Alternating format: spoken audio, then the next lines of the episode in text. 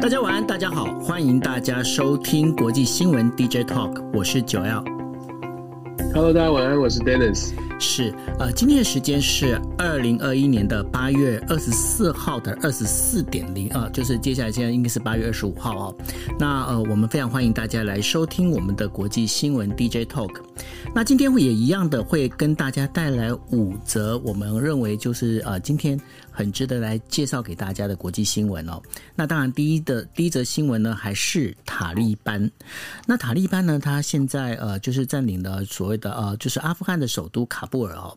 那呃，喀布尔这边的话，现在有很多的，就是店面啊，街上的店面开始出现什么呢？他们把那个哦，就是过去哦，因为过去这个阿富汗啊，在这个民主政权的统治之下呢，他们其实是可以就不像不像说现在塔利班这样子，不能让女人呢，就是有那个露脸啊，或者是有这样的相关的这些呃，就是秀出她的脸庞的这样的一个呃，就是呃照片。或者是的相关的这些呃，就是呃这一些布置哦。那现在呢，塔利班要求哦，整个在喀布尔首在阿富汗首都喀布尔这一边所有的那个门市门店都要开始呢就涂黑。那尤其是有一些呃，包括一些女性的这一些呃，像美容院啦。本来都是有一些女性模特的这些照片呢，大家如果去找一些照片，你就发现这所有的照片呢，包括脸啊、眼睛啊，全部都涂了一抹黑哦。这就是因为呢，塔利班这一边的话，要求在对于女性这边的要求呢，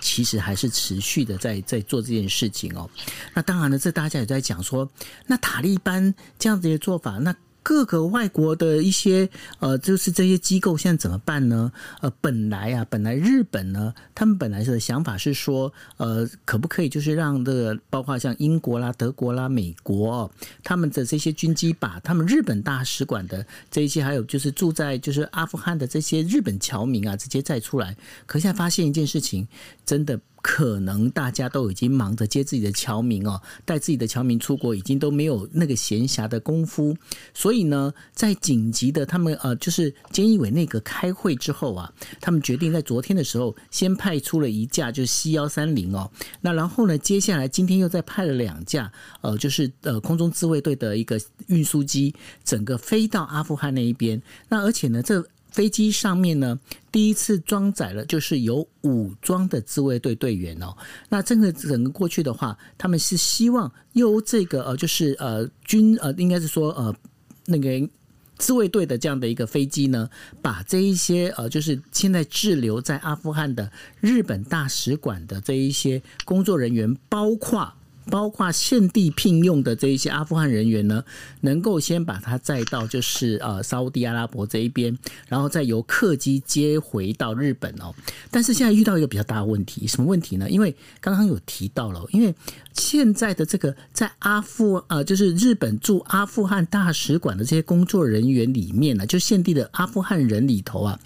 那他们的亲属该不该在？那如果要在的话，这人数就会越来越多。那现在这对于日本的这个，就是到底这个抢救作战呢、到底该怎么做呢？现在对于呃日本的话，也是开始在思考这件事情哦，因为这对日本来说是非常头痛的一个事情。那当然呢，在阿富汗附近的话，大家现在呃印度呢，他们也开始会很紧张。他们在紧张什么呢？他们现在紧张就是说，好，如果现在中国直接在跟阿富汗接近，“一带一路”如果从阿富汗这边切入的话，对于印度会不会有影响哦？那这待会会请呃，就 Dennis 也来跟大家做分析。那另外的话，还有一点就是很糟糕的一点，什么事情呢？就是塔利班接收了阿富汗政府军里头使用的美军设备哦。那现在已经确定流进就是阿那个塔利班手上的美军设备，比较先进的设备有哪些呢？有包括无人侦察机，就是 Skin Eagle Eagle。就是 Skin Eagle，那然后还有它的那个大家非常知名的就是战术直升机，也就是黑鹰哦，现在都已经落入到塔利班的手中哦。那这对于呃，就是塔利班的武力绝对是增强，但是对于接下来整个就是美军这边的话，该怎么去防卫他们自己呢？现在也会是一个问题哦。那所以呢，G7 他们也决定了在二十四号他们要开一个线上会议，要来讨论阿富汗的这些问题。那这当中的问题该。怎么做？怎么解决呢？现在有一个可能性，就是土耳其他跳出来了。土耳其他说：“诶，我可以来在当中当一个，就是呃，中呃中介的一个角色哦，当一个桥梁的角色来做这些事情。那对于现在目前塔利班还有阿富汗整个状况的这样的一个发展呢，Dennis，你这边有什么要补充的？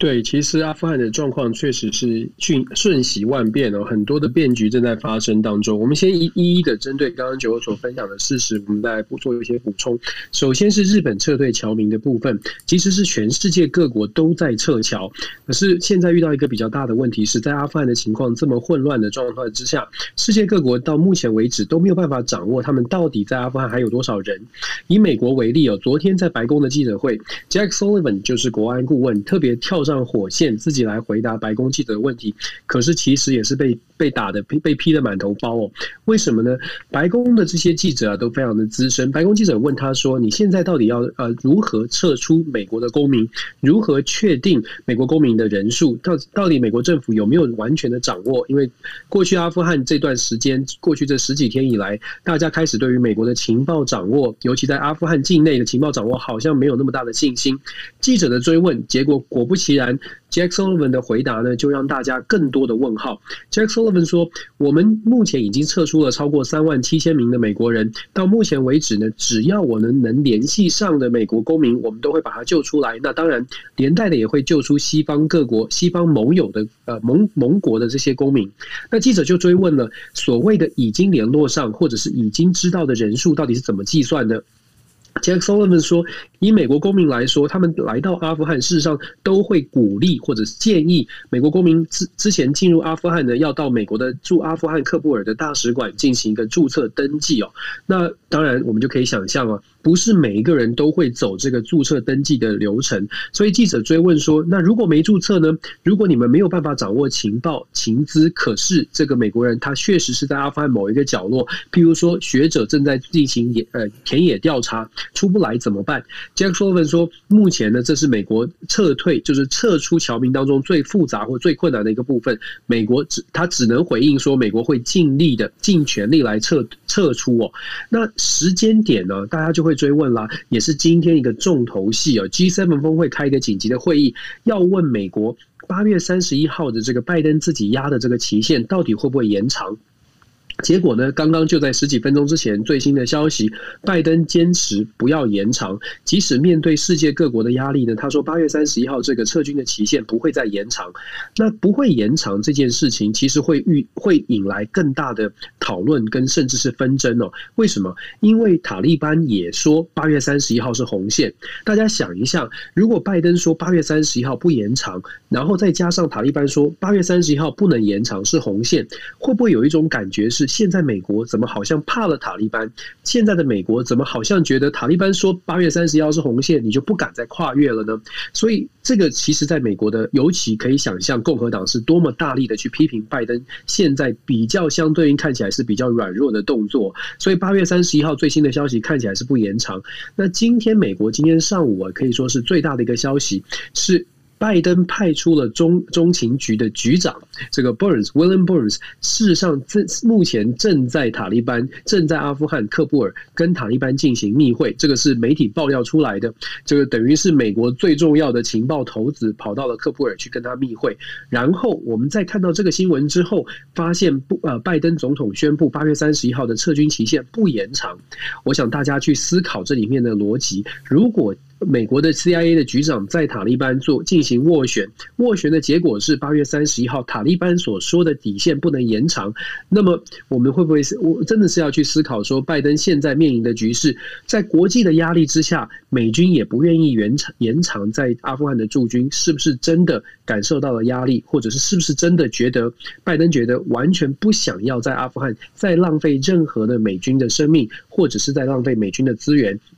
我觉得这个呃决定啊，八月三十一号今天决定不再延长这个决定，后续可能会引起非常大的争议哦。那我们再回来说这个撤退侨民的部分，现在美国真的是用所有的资源在进行撤侨的动作，包括了动用了现在在冷战时期的所谓的国防生产法当中的附带条款。等于是召集民间资源，现在是征集了美国六个航空公司，大家听过的像联合航空啦、美国航空，召集了六个航空公司，派出总共十八架的客机，一般的这个商用的客机到阿富汗。附近的国家哦去做所谓的撤侨的动作。那这个所谓的 CRAF C R A F 这个法条呢，是呃曾经在历史上用过三次哦。这三次除了这一次的阿拜登所用的这一次都动用所谓的民航机去去撤侨之外，前两次呢分别是第一次用在一九九零年到九一年这段时间，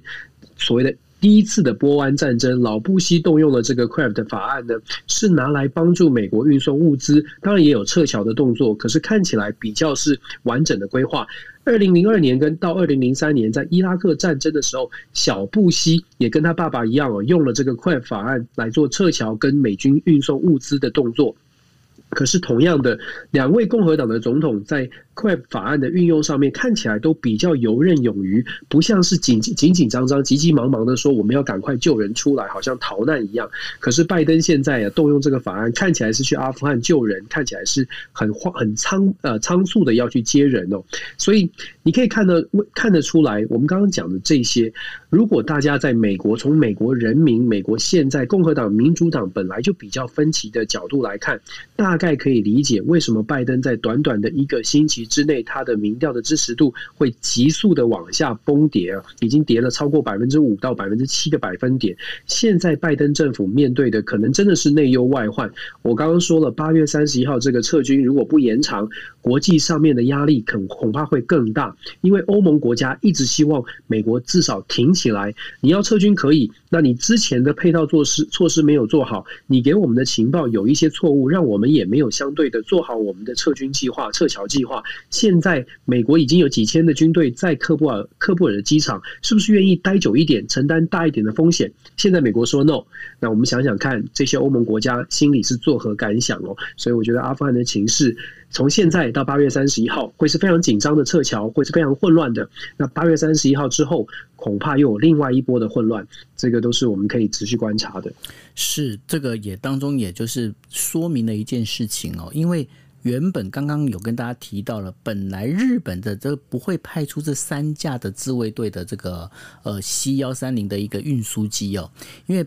对于日本来讲，要把自卫队往国外派，对他们来讲，他们是有一堆法律，他们必须要去通过才能够走。那这一次呢，呃，在日本的媒体也在报道这件事情，就说，呃，菅义伟内阁啊，这个在派这个飞机过去的这个。整个时间决定的非常匆促，然后呢也非常的快，然后非常快的情况之下，一次一百三呃就是三架 C 幺三零整个派出去之后呢，飞机上而且呢他们是呃这个自卫队已经坐在上头哦，那坐在上头呢，而且自卫队呢他发了这个讯息哈，发了这些讯息给在阿富汗的日本侨民，跟他们讲说，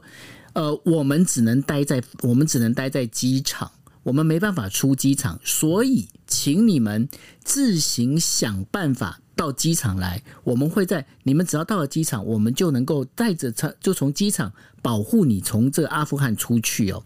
那这当中是不是代表着阿富汗这当中有一些危机的出现？而且呢，再加上想要问一下，就是 Dennis 哦，因为有那么多的美军的武器落到了塔利班手上，这对于未来的这整个就是我们在讲的这个中亚的情势啊，会有什么样的影响？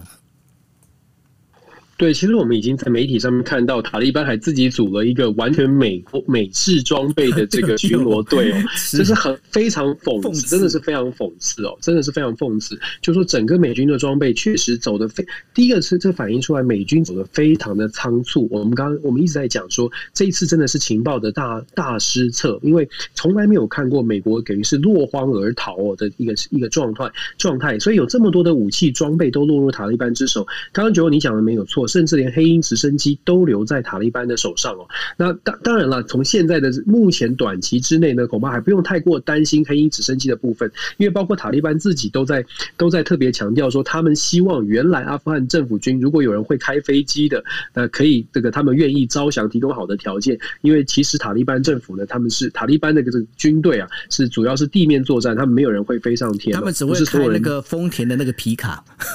对对对，他们不会开直升机。这是这是千真万确的，就是塔利班是没有空军的，所以这也是为什么塔利班进入政府之后，还特别的针对阿富汗的前空军的人员特别进行一些喊话，希望说可以诶建制呃这个呃等于是招降了。那我们说到美军的这些装备落入塔利班之手，我们说如果是在地面部队上面来说，当然它会增强塔利班的实力，也可能会进会造成更多的骚乱。我们之之前在也也有有提到说，阿富汗目前呢现在的状况是塔利班并没有完全百分之百的掌握阿富汗的状况，内战的发生可能性还是高的。那内战发生的话呢，其实就比装备、比规、比军事的武武装的设备，所以塔利班得到了美国的设备，当然对他们来说比较有可能在内战当中占有更大的优势。所以短期之内看到的是，塔利班的这些美军的装备会帮助塔利班有机会可以呃，等于是打击不同的意见，打击不同的政敌，打击这个不同的势力。可是如果真的要影响到国外，短期之内塔利班大概也没有什么心哦，要去要去对国外产生什么样的威胁。但是长期来说，第一，它伤害了美国的形象。第二呢，这些武器塔利班会不会拿来变变卖？这也是我们可以可以去思考的。所谓的变卖是为了拿为了赚钱，因为阿富汗现在对于塔利班的政府来说，怎么样来落实他的政权？除了镇压，除了压制这个政治上面的压制不同的意见之外，其实最根追根究底还是必须稳定阿富汗内部的经济哦。是不是会把美国的武器拿来作为一个外销，拿来作为赚钱的工具？我觉得这些是可以后续观察的。是，而且呢，呃，这塔利班哦。他们到目前为止，他们的一个最大的一个经济来源哦，各位可能不知道，他们最大经济来源就是在卖大麻哦，所以说他们也是全球最大的大麻，就是这些呃，应该是说这些违禁的药品的这个供应商哦。那所以呢，在这部分的话，他怎么去把这些东西呃，去转换成一个他们等于说自己也可以使用的一个资金哦？因为毕竟呢，现在阿富汗的北北方哦，就是包括北部联盟这一部分的话，对于这个塔利班。的话，他还是持续的在跟塔利班在做战斗当中哦，所以接下来阿富汗的情况会怎么样？我们还会持续帮大家做观察。可是呢，反过来讲，美国真的不是只有阿富汗的问题而已，因为接下来呢，包括乌克兰哦，乌克兰他们就已经要开会，要开会讨论什么事情呢？他希望透过呃整个一个国际的压力呢，让俄罗斯能够把。他们侵占的二零一四年三月的时候，用武力当背景，然后违法的把那个就是克里米亚半岛合并的这件事情呢，能够把克里米亚半岛还给乌克兰哦。那对于这样整个一个状况里面，Dennis 这个部分你怎么分析？对，这个其实从二零一四年开始就是冲突。现在的克里米亚对于乌克兰来说，他当然是非非常积极的，希望可以拿回来。可是乌克兰其实自己本身是没有这个实力的。你说乌克兰要去跟俄罗斯说，哎，把东把把土地还给我们，把乌东的这个克里米亚还给我们，其实他没有这样的力量。可是乌克兰却非常的清楚哦，现在他有一些呃谈判上面的条件，可以要求欧盟来呃来帮助乌克兰。尤其如果大家记得的话，所谓的北溪二号哦。欧欧盟的这个呃主要的国家德国，在北溪二号的争议上面呢，在美跟美国进行协调之后，愿意来帮助乌克兰。德国有点像是欠了乌克兰一份情，因为在没有北溪二号的情况之下，乌克兰每一年可以透过这个呃能源的运输，其实是有获益的。可是因为北溪二号的建制，大大的打击了乌克兰的能源产业跟能源运输的这些利利益，所以德国梅总理梅克尔其实这个礼拜呢，就在现在哦，正在乌克兰的首。都基辅跟呃乌克兰的总理、乌克兰的总统泽伦斯基进行一些讨论，尤其是针对怎么样可以帮助乌克兰处理克里米亚的问题。如果不是用强力的手段，是不是有用谈判的方式？梅克尔的想法是，就用过去在二战时、二战结束的时候的一个和平协议，大家坐下来好好的谈一下这个克里米亚到底。到底所属权，或者是如何来来进行这个主权的归属的一些讨论，梅克尔提出这样的说法，希望可以扮演乌克兰跟俄罗斯之间的调停者，站在北溪二号这件事情为基础的呃立场上面，是不是美德国可以扮演这个角色？我觉得接下来是可以观察的。但是呢，对于乌克兰来说，非常想要拿回。克里米亚是毫无疑问的，所以乌克兰现在因为这个问题跟欧盟走的是越来越近，而且也非常的亲近美国。那我觉得乌克兰的态度是很很明确，只是俄罗斯有没有可能就因为这样就放手放手？因为克里米亚地区有非常多的俄罗斯俄罗斯的呃人，或者是俄罗斯的这个这个。呃，支持支持俄罗斯的人在克里米亚这个地方的主权争议，我觉得短期之内没有那么容易解决。虽然德国也要介入，美国也是支持乌克兰，可是俄罗斯恐怕也看见了美国现在不是这么的强哦，可能俄罗斯在态度上面也不会示弱，所以我个人会觉得乌克兰的期待或理想呢，可能没有那么快有机会实现。克里米亚的问题可能还是还是会呃，还还是 短期内没有办法解决啦，基本上。对啊，因为这个当中的话，还包括了就是说。美国怎么在就是阿富汗这一边，呃，跟俄罗斯之间的一个折冲结损哦？那然后这当中的话，当然就同样的会影响到乌克兰这一边的一个呃态势哦。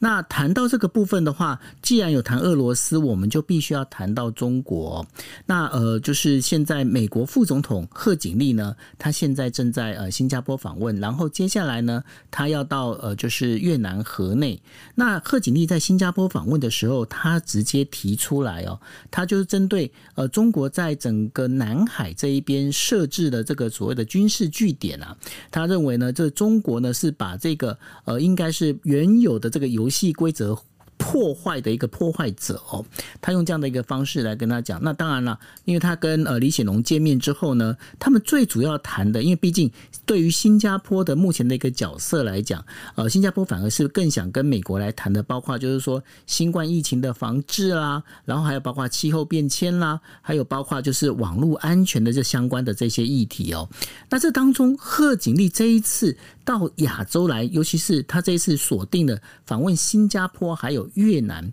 他的目的是什么？那你认为贺锦丽有办法达到，就是整个拜登要赋予给他的一个使命吗？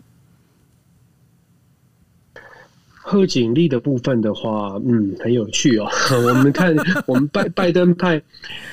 对，我这个这个我真的不是乱说的，因为刚刚又有最新的消息，我等一下跟大家分享哦。贺锦丽被派到东南亚，当然有很多的议题。那我们之前有稍微的分析过，贺锦丽到新加坡，那我们要先知道说，东南亚国协啊，最不想要看到的状况，就是有人叫他们在美国跟中国之间选边站，这是东南亚国协最不想看见的，因为对他们来说。任何选任何一边都不符合东南亚国家的利益，最好是站在中间。当然，情势形势比人强，有的时候可能要虚以威仪的靠近哪一边。可是本质上面，这些国家都不会愿意去舍弃任何一个任何一方哦。那我们说贺锦丽这次到到东南亚国家，当然从美国的角度希希望东南亚国协可以跟美国合作来制约中国，这是美国的期待。可是东南亚国家的眼中的美国，眼中看见的美国，是不是真的是美国？是不是真的是一个很很呃友友善或者是靠谱的盟友呢？我们先说拜登从一月份上任以后哦，我们看到拜登在东东亚的日本、韩国都见了这个呃元首，然后也到也派了特使到台湾，甚至是呃很积极的在拉拢欧盟的关系。可是各位知道吗？从一月份到七月，足足有六个月的时间，美国其实是没有特别的，拜登自己没有特别。别去跟东南亚国家的领袖进行一些更紧接呃接紧密的接触哦，那。确实有派出所谓的副副国务卿 Wendy Sherman 到东南亚国家，可是相对来说，东南亚国协也会怀疑：哎，那你那你觉得美国回来了，这个论述只需要考虑欧盟跟东亚，那我们东南亚国家在你的眼中到底是什么呢？如果我们再仔细来看，副副国务卿 Wendy Sherman 到东南亚东南亚国家，然后接下来国防部长也到了东南亚国家，他们谈的是什么？过去这几个月所谈的，通通都是国安，通通都是要围堵中国。想想看，如果你是东南亚国协的国家，你会觉得我现在我我我需要的是经济啊，我想要谈的是贸易啊，我想要谈的是产业合作啊，甚至是疫苗啊。为什么你告诉我的都是要我合作来围堵中国？那好像是你想要做的事，我要配合，可是我想要的，你好像没有认真的来思考哦。这其实是东南亚国家一个很大的问号。对于美国，那现在当然要赶快修补关系，派了贺锦丽要去要去东南亚国家，像去新加坡，他们谈的是。半导体产业的合作，我们之前有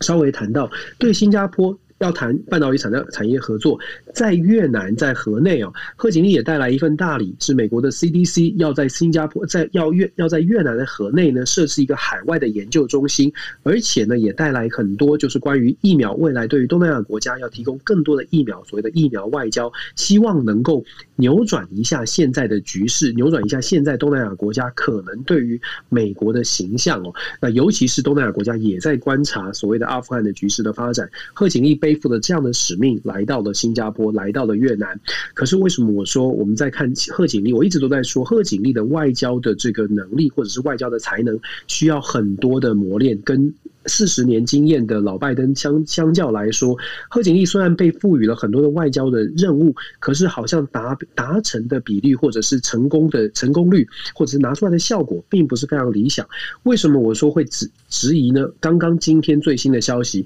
你知道贺锦丽从新加坡到越南的行程 delay 了三个小时。目前媒体报道原因是什么？原因是因为贺锦丽可能哦有所谓的哈瓦那症候群，哈瓦那综合症。什么是哈瓦那综合症呢？哈瓦那综合症是说，外交人员出现在美国的外交人员，他们在高度紧绷的外交的关系当中呢，觉得头痛、难过、心悸，就是压力太大。那如果这是真，这是真的，因为贺锦丽觉得到新加坡、到越南这个外交之旅，让他觉得很难受，压力很大。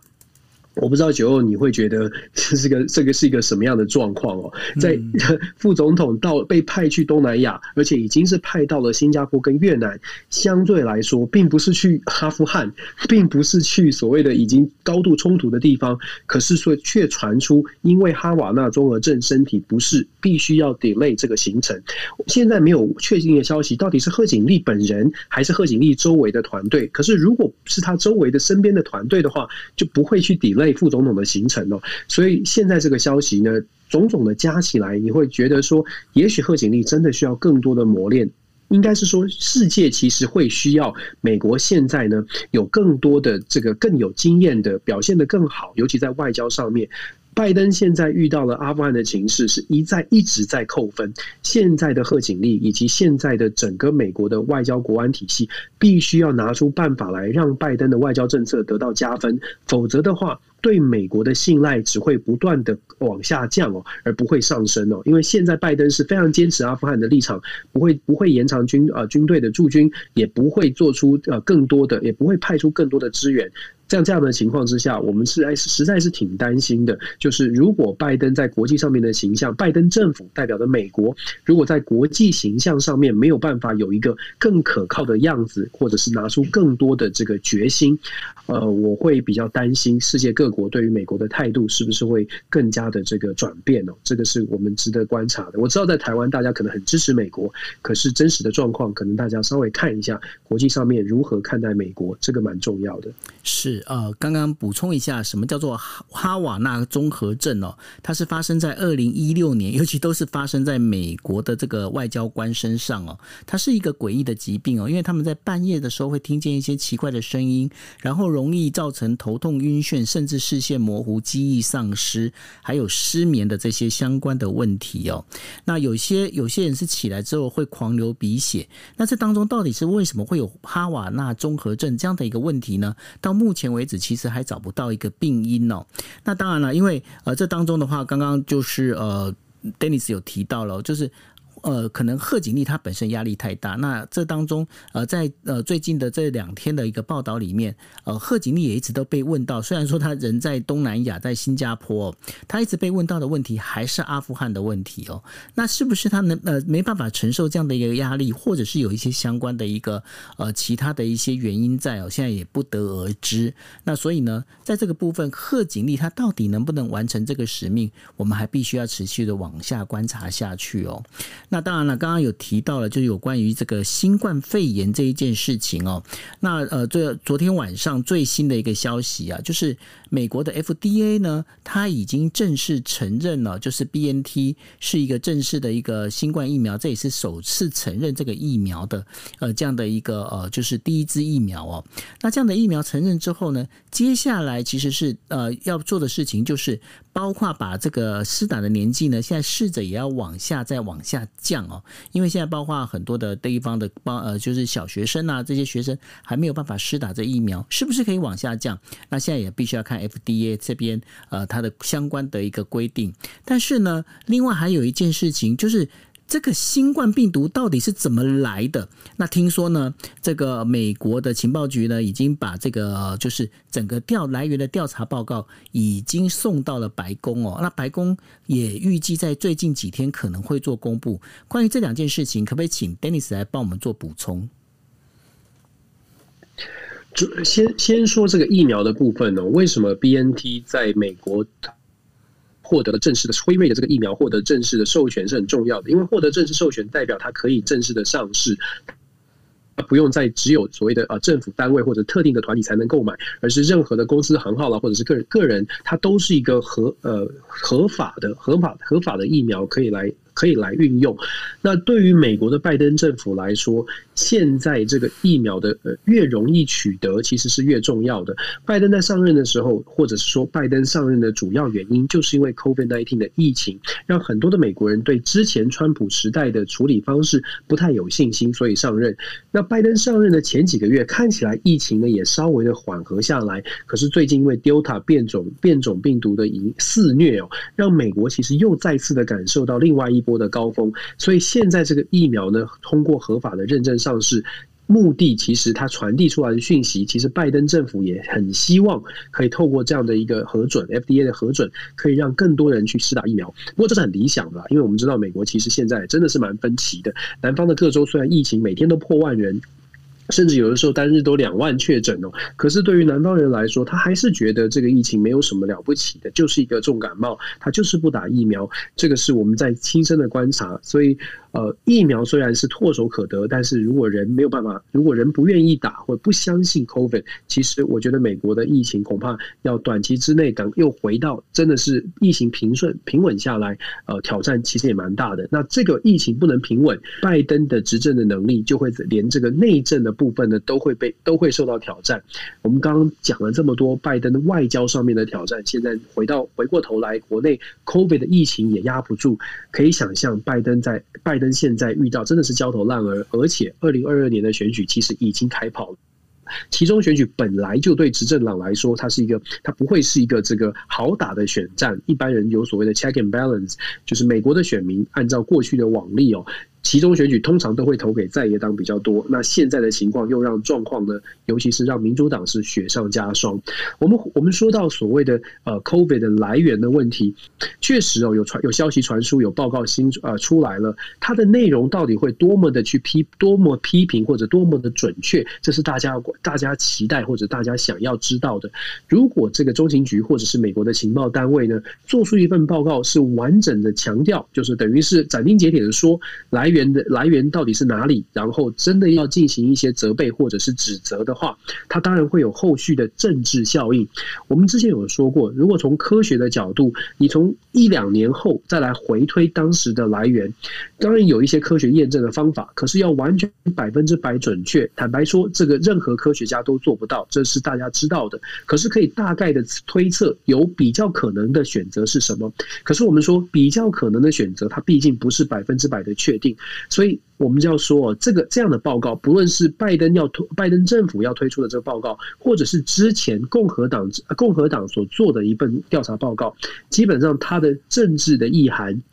可能都大于它实际的科学意涵。那政治意涵，我们就知道那是非常重要的，因为政治意涵它会接下来影响包括美国的内政，包括美国的美中关系哦，所以。应该是不，我不敢说是期待拜登的报告，而是我希望可以早日看到这个报告，然后我们来说，到底拜登现在打的是什么样的算盘呢？到底是打算跟中国全面的决裂，还是打算透过这个报告得到什么样的一个呃政治的结果？这个都是大家真的是很很很值得观察了，不要期待，很值得观察。是，呃，感觉上拜登现在真的是焦头烂额。哦那另外一个焦头烂额的，也是我们的好朋友之一哦，也就是呃，就是日本这一边哦。那日本的菅义伟内阁呢，今天呃，大家如果仔细看新闻，会发现一件事情，今天其实是帕奥哦，帕奥的那个开幕是在今天开始哦。那从八月二十四号一直到九月五号，总共十三天，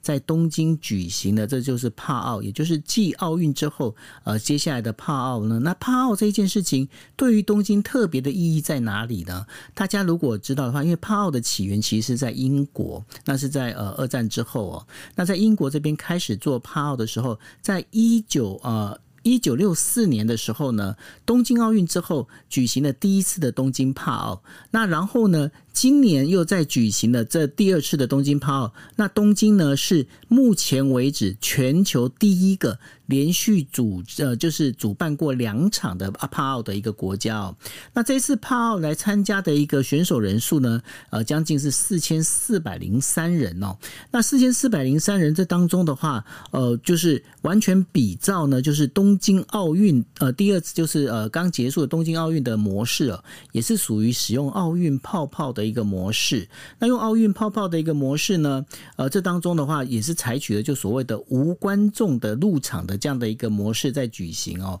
那这整个这样做下来之后，大家会想说，哎，那日本的疫情是压抑住了吗？其实不是哦。就在同样是在今天晚上的时候呢，呃，菅义伟开了一个记者会哦。他另外又我们在讲之前就有讲过了，他原本呢已经加了总共是十七个呃州道府县，现在另外再加了八个一个道府县哦，整个把它加进去，要进行紧急事态宣言。也就是说，目前已经将近超过二十几个这个州道府县呢，已经在宣布呃紧急事态宣言哦。那这件事情呢，也让不部分的一个呃，就是这些县市首长呢，他们开始觉得纳闷。如果真的是这样，都已经二十一个了哈，那你这样你要不要干脆就来发布一次全国的紧急事态宣言呢？那可是呢，现在目前哦，整个日本的在这个状况里面，他们现在就宁可采取就是逐一逐一的来宣布紧急事态宣言，每个地方政府每个地地方政府由中央来宣布。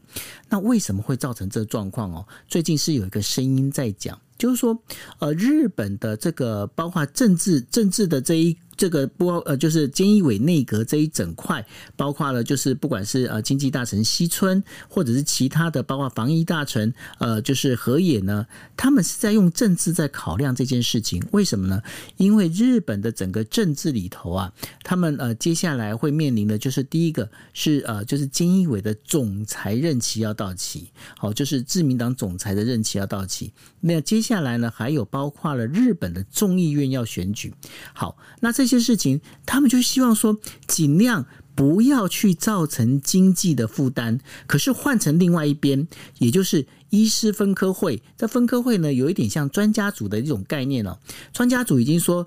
你现在再不赶快做一个就是比较大的好的一个防御的一个状态的话，整个日本就会整个会整个会走中了。没办法了，你现在一定要去用一个最强的一个事态来做，但是呢，卡在这个经济、卡在这个民意民调上面的话，其实对于菅义伟来说，都是一个相当大的一个冲击哦。那这当中呢，其实要把它讲到什么？讲到了就是关于这一次的，就是呃。日呃，日本横滨市的市长选举哦，横滨市市长选举呢，呃，在这个整个一个得票率里面呢，它是由山中竹村，这是由地县民主党，也就是在野党支持的一个专呃，那当时他是属于在走防疫 COVID 的这样的一个呃，就是呃教授呢，来当选了一个横滨市的市长，那反而呢。菅义伟所支持的小此小此木八郎呢，他因为他虽然在自民党的支持之下呢，可是他败选了。大家就会想说，那个横滨横滨其实是呃，就是应该算是菅义伟的地盘哦，因为菅义伟他是从那个横滨发迹的哦。那为什么？为什么？菅义伟他的地盘，反而呢，菅义伟所推出的这个小小此木八郎，他没办法赢呢。我们先从票数来看哦，就是说山中竹村他的得票数呢是五十万六千多票，小此木八郎呢是三十二万五千九百多票，但是当中差了十八万票。为什么有这样的差别呢？最主要的原因是因为呢，自民党发生分裂。为什么发生分裂？因为自民党的横滨市议员的这一整块里面，他们是支持什么？他们支持要开发赌场 IR 赌场的，就是另外一位呃，就是自民党的候选人，叫做林文子，也是现呃前任的这个横滨市的市长哦。他们支持的是林文子，但是呢。菅义伟他却支持是小此木八郎，小此木八郎是反对，呃，反对就是呃，就是那个新建这个赌场的哈。那小那个林呃林文子他得到多少票？林文子他得到十九万六千九百二十六票。那大家加加减算一下哦，十九万多票跟三十二万多票，其实加起来明明就可以赢过山中竹村的，但是呢，因为自民党发生了就是支持上的分裂，那还要再加上那整个因为呃自民党就是包括菅义伟他在对于疫情上面呢、没办法把它做得很好，使得这个民意能够就是因为这样的一个失去。但是大家就问了，为什么菅义伟要那么支持这个小此木八郎呢？那他最主要原因是因为呢，菅义伟。他在这个横滨是呃他的政治发迹的一个地方，是谁把他带进来带出来的？是一个以就是一个就是之前的一个众议院议员叫做小此木彦三郎。哎，大家又发现了，他也叫小此木。哎，没错，这个小此木彦三郎其实就是小此木八郎的爸爸。那然后呢？所以菅义伟跟小此木八郎他们是将近四十五年有兄弟情谊的这样的关系。所以菅义伟虽然菅义伟本身也是支持要在横滨盖。赌场的，可是呢，因为小此木八郎出来，他不得不去支持小此木八郎，而小此木八郎又因为是反对新建赌场，所以呢，跟横滨市议员呢发生了就是利益上的一个冲突，所以横滨市自民党的横滨市议员倒戈去支持了林文子，那所以呢，造成自民党的那个票数分裂。那这当中大家会想说，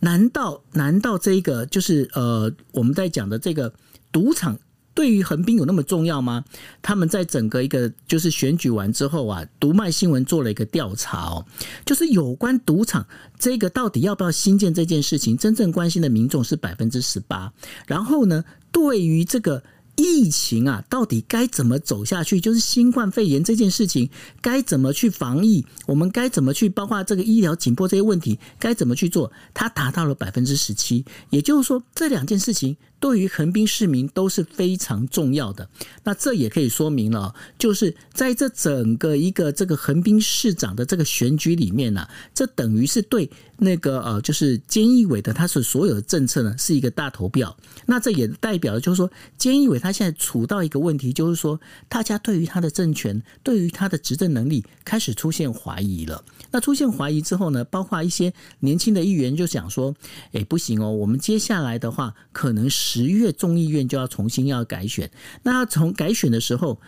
我们还要这这样的一个总理吗？大家已经提出了这样的一个问题，但是呢，必须要讲一个实话。”这个菅义伟他到他那时候为什么会出现？因为呢，这当中有二阶派，二阶俊博，这属于亲中派；另外还有一个三 A 派，三 A 派是包括哪里？叫做阿贝安倍晋三，还有包括阿守麻生太郎，还有阿玛里，就是甘甘利明，总共我们在叫做三 A 派。三 A 派跟二阶派，他们两边。正在拉扯，而菅义伟是当中最大的一个公约数，是所以说菅义伟能够出现。但是如果菅义伟不在上面，自民党还有没有人来接？老实讲，现在这也是自民党最大的一个问题。那对于这样的整个一个分析里面，我不晓得说，Dennis，你觉得我还有哪些你想要知道，我可以来补充的？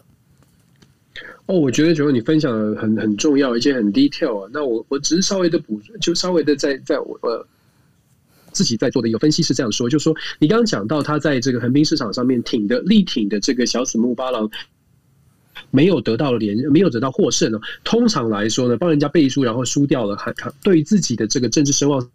是有打击的。可是我们知道，就是在亚洲的文化，尤其在日本哦，你力挺的刚刚形容的，你力挺的是一个你你。政权政坛出道的时候，当担任秘书的这个老板的儿子，也就是说，你大家都可以看得出来，菅菅菅义伟是情义相挺，因为情义相挺，然后失失就是在选举当中失利呢，对于个人的打击，可是呃可能是稍微小一点。即便菅义伟现在可能他的民调支持度不是那么的高，可能在剩下百分之三十而已，可是对于他想要竞选连任，想要继续担任总理呢，在横滨市场落失败的这个部分，可能打击不是这么强，更比较重要的是，到底在自民党内的派系之间，到底是如何的拉扯？我觉得菅义伟现在比较有优势的地方，就是刚刚九欧你说你所说的，因为他没有超强、超级的这个派系的立场，就说各个派系斗得乱七八糟的时候呢，菅义伟他比较超然中立，也不能说他中立，应该是说他就没有选边站，让大家觉得，哎，他或许就是一个好吧，勉强的，就像上一次一样哦，安倍下来之后，勉强的一个最大公约数，所以就继续把菅义伟。放在这个台子上，可能很多人会觉得说，那这个总理支持度这么差，为什么还会把它放上去，然后人民还可以接受呢？基本上美呃日本呢是一。目前来说，自民党的这个领先，自民党的这个执政，其实不太容易去撼动一个这个自民党。它事实上在日本的各个政党里面，还是比较受到人民接受或者受到人民支持的。也就是说，虽然自自民党啊，可能总理在呃。支持度上不是这么高，可是因为整体国整个整个国会还是自民党会是占多数的情况之下，自民党内如果大家各派系觉得菅义伟是勉强可以接受的，那么民意对于菅义伟的不满呢，其实就不太会反映到最后总理的人选上面。那当然了，现在看看起来呢，可能九欧可以分享一下，现在看起来哪一些哪一些人有可能，如果真的最后在派系上面有可能出现变成菅义伟的最强的挑战者，我知道什么岸田派啦、细田派什么村呃村呃这个这个呃呃下村博文啦，这些人都是日本的台面上的政治人物，好像都有一些意愿，可是好像没有人特别就是说特别领先哦。也许你可以呃跟我们说一下，有哪些人可以值得关注？或许或许会挑战菅义伟。那我但是基本上呢，自民党的政权大概不会有什么动摇。我不知道这样的说是不是有一点道理？是哦，其实这个当中，不管是呃夏春博文，或者是那个这个岸田信雄哦，呃，信呃。那个岸田本身的话，其实他因为上一次的那个选举啊，大家就知道，就是说岸田他在上一次选举里面，他就是以就是些微的票数输给了一个菅义伟哦。那这当中最主要的原因在哪里？在于岸田呢，他自己要去自己组一个岸田派出来哦。那这对于这整个一个呃目前的一个走势来讲呢，因为现在目前走势最主要的是怎么样？整个日本的氛围呢，房中的氛围其实是从呃全民。这整个一个对于房中这样的一个氛围，其实是非常高涨的哈。那因为这样的一个高涨的一个因素之下呢，岸田你有没有办法走出这个政治正确，这是一个非常重要的一个责一个一个关键哦。那这当中呢，其实还有一个人，其实呃，就目前还没有出台面。因为老实讲，现在呃，我们现在所知道这呃，目前都宣布说，对于总裁选举有意愿的这三位哦，其实呢，这。我自己看起来，这三位感觉都没有什么那个，没有什么这样的一个大的一个潜力哦。反而是谁呢？小池百合子呢？他对于这个总理的这个宝座呢，其实他是一个跃跃欲试哦。所以说，他目前呢，其实在一直在跟二阶俊博呢，其实就有一直有在往来哦。所谓的这个就是眉来眼去这样子。那他们当中会不会有一些交换条件呢？目前并不知道。那另外还有一位呢，现在在日本媒体里面也是把他。当成是一个呃备用的黑马，也就是我们现在知道的，就是河野太郎哦。河野太郎目前的一个身份，他是属于就是呃那个疫苗大臣。那一河野太郎呢？大家对于他的观念是怎么样？他认为呢，河野太郎是一个很好的一个破坏者。什么叫破坏者？他可以去把日本的这一些，包括这些陈旧的迂腐的这些规则破坏。但是呢，河野太郎的缺点也就在于他是破坏者，他并不是一个很好去一个新建去做一个规则出来的这样的一个人，这是他一个很大的一个缺点。那因为是这样的关系，所以媒体对他呢，当然知道说媒体都知道。就是说，因为他本身呢，他现在是日本的阁僚里面呢、啊，他算是那个呃，就是在民间的人气算是支持率支持率最高，尤其是他 Twitter 啊，Twitter 是所有的那个官员里面，他追呃 Twitter 的那个 follow 人数是最多的哈。但是呢，河野太郎对于这日本这讲究论资排辈的这样的一个政治氛围里面，其实河野太郎的身份还没有到那个地步。那所以呢，现在接下来整个自民党到底是谁？如果说今天菅义伟他不能做、不可以做的话，还有谁能做？现在其实大家也都还在想破头，根本没有一个真正可以出现的人。那另外呢，有一个人，他目前已经在呃，等于说已经在。应该是怎么讲，在准准备准备在出马的哦，就是上一次总裁选举败给那个安倍的石呃那个石破茂。那石破茂呢，他本身是不是可行呢？石破茂他呃有他的潜力在，但是呢，我们之前我们也分析过，石破茂在自民党的这个党员票里面，他有足够的分量，可是呢，他在派系票里面呢，他一直都是被边缘化的哦。那在于自民党的那个总裁选举里面，派系。的这个关是最最关键的，党员票反而是没有办法没有办法去左右这个呃总理选举的哈。那所以呢，石破茂他也是属于有呼声，可是没票数的一个关键一个状况。所以接下来呢，有很多东西我们还必须可以持续观察的。嗯，我个人最最期待的是古殿任三郎，不过很可惜，他今年已经离开了田村正和。田村正和已经不在了吼。嗯、对啊，那所以呢，呃，其实呢，这日本的目前接下来的一些情况，我觉得大家都可以去关注。为什么呢？因为呃，老实讲，就是从我呃接触日本的政坛开始，知道他们这个，我们从我从一九九六年就开始在观察这政坛哦。老实讲，现在的这一次的一个呃隔僚啊，是对于台湾是最友善也是最友好的，尤其是啊，就是防卫大臣岸信夫，他根本就是直接摆明了，我就是来挺你台湾的哦。那所以呢，接下来日本政坛的一举一动，他的到时候风吹草动会怎么去影响？然后接下来跟呃日台之间的关系会不会发生怎么样的一个变化？哦，真的，我觉得大家还是必须要持续的观察下去。其实，其实你讲到这个，就让我想起我们在在美国有时候开会，尤其在政治学界开会的时候，坦白说，我自己有时候也蛮，有时候也蛮有这种感觉，就是说。相较于美国的这些智库学者、日本的学者，还有韩国的学者，其实谈到台湾，尤其是那些比较支持台湾的的学者，他们的论述都是你可以感觉到他们是真心的支持台湾，觉得我们在这个命运共同体的圈子里面，相较于真的是我有比，也许是文化上面的亲近感，让我觉得，哎，为什么我们听到日本、韩国对台湾的支持，感觉起来我会比较愿意相信日本、韩国是真的，如果台湾有事，还真的可能会采取行动的。相较于美国来说，当然了，这是我个人的感受。其实我我必须要说，就是说我们在看这些最近的这些这些国际变局，哦，真的有这种自立自强，真的不能再是挂在嘴巴上的，真的要是拿出来要要有行动才行，不然一直说一直说，好像也没有真的自立，没有真的自强。说到自立自强，我就我上次我不是丢了一那个一篇那个连接给你吗？你现在都已经变成美国代言人了。我也是很惊讶，对啊。不过，不过，我觉得真的是我，我是真的是觉得，呃，呃，有的时候我们在。在看到台湾的新闻，看到美国很好的时候，我都会有呃有一些担忧了，因为毕竟我教，你们都知道我在德州教书，我们教到的真的在不能说第一线，但是真的是 local 的美国人。那 local 美国人，我上课其实每年呢，我都会一直问说，他们到底知不知道台湾，到底知不知道现在的关系？嗯，很显然的，大部分的人不知道。那在这样的情况之下，我就很难去跟我们在媒体上呢看到 DC 的华府的这些人。的这些论述呢，做比较呃比较直接的连接，我也常常觉得说，我们看到的智库学者他看见的事情，跟一般美国民众看见的事情，